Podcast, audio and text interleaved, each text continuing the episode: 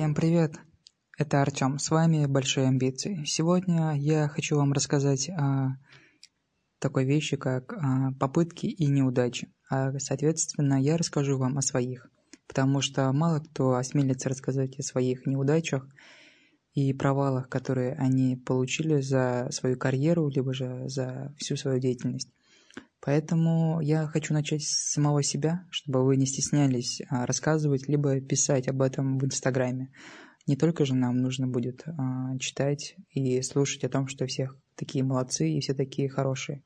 Так что давайте посмотрим, что из этого выйдет. Осторожно, двери закрываются. Станция студенческая.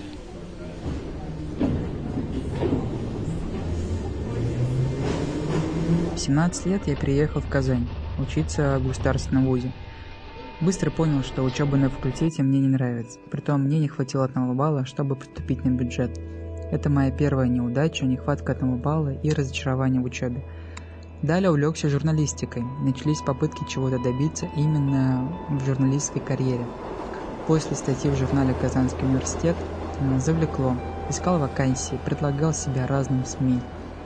Случилось знакомство с инфопотоком, проект для молодых медийщиков. И вместе с, ним я, с ними я познал первые навыки деловой коммуникации, сотрудничества, работы с медийными лицами. Развивал в себе организаторские способности и писательские в том числе.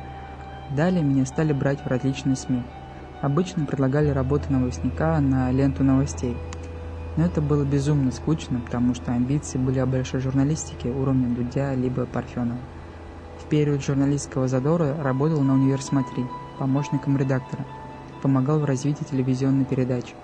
Но смолодушничал, а именно не выполнил задачу и меня уволили. Это был 2015 год.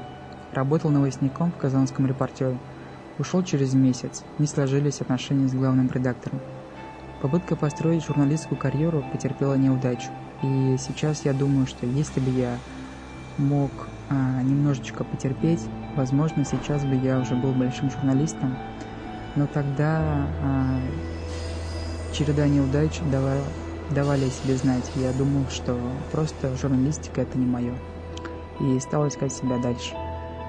А после университета была служба в армии. После армии был большой период скитания по разным работам – и однажды предложил а, известному бизнесмену YouTube-проект, где молодые предприниматели строили бы бизнес. Я снимал бы все это. Это был мой первый продюсерский проект. Мне фактически дали только оклад, оплачивали работу монтажера и оператора.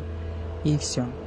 А, оплачивали сугубо символическую сумму и поставили задачу сделать 8 выпусков по 20, по 20 минут на не пойми какие деньги. Все делал сам, часто снимал сам, режиссировал сам. В работу лезли все менеджеры проекта, каждый делал правки. Работу сделал, но качество работы было ужасным. К тому же не мог найти общий язык с коллективом, и я ушел сам. Это был мой новый и первый неудачный продюсерский опыт. И по итогу этой работы я понял, что не стоит идти каждый раз на поводу у заказчиков и гнуть свою линию. И зачастую это правильный ход. Далее устроился продавцом в дилерскую компанию по продаже полимеров. Проработал месяц, продавать в холодную оказалось не моим. Это можно считать четвертым провалом. Возобновил попытку сделать журналистскую карьеру. Устроился в первый городской, проработал несколько месяцев, достаточно хорошо зарекомендовал себя. Писал больше на спортивную тему.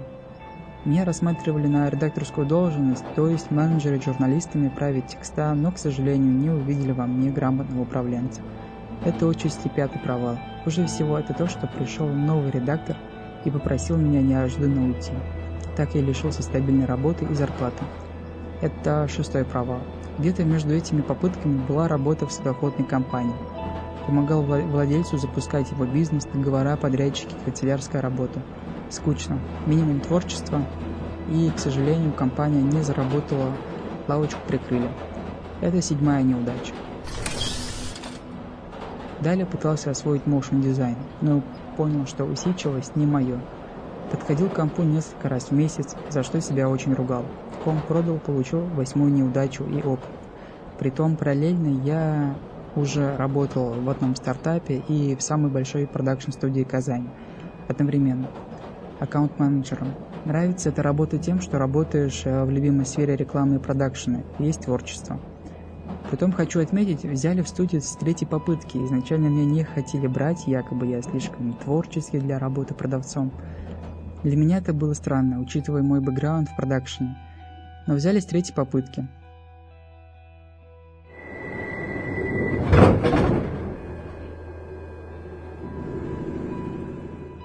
Сейчас я на протяжении трех лет работаю здесь продавцом и хочется верить довольно успешно.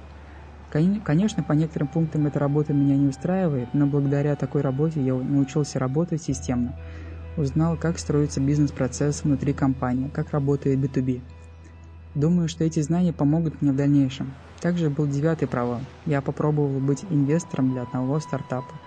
Вложил энную сумму денег, но быстро потерял интерес к такому делу. Но хорошо, что ребята вернули всю сумму, вышел в ноль, обрел опыт и девятый провал. И это не пирамида, это физическое дело, легкая промышленность, если что. Так о чем это все? Было 9 неудач, чтобы удовлетворить свои большие амбиции. Были и удачи, от которых сносило крышу, но были и разочарования, от которых опускались руки. Сейчас нахожусь на стадии тестирования а, своих, так сказать, новых попыток тестировать теории, пробовать. Даже если ошибусь, я более устойчив к неудачам. Я уверен, что меня ждут еще неудачи, ждут еще большие провалы. Хочу быть к ним готовым и, возможно, записываю для всех мой спич, чтобы смотреть в глаза своим страхам.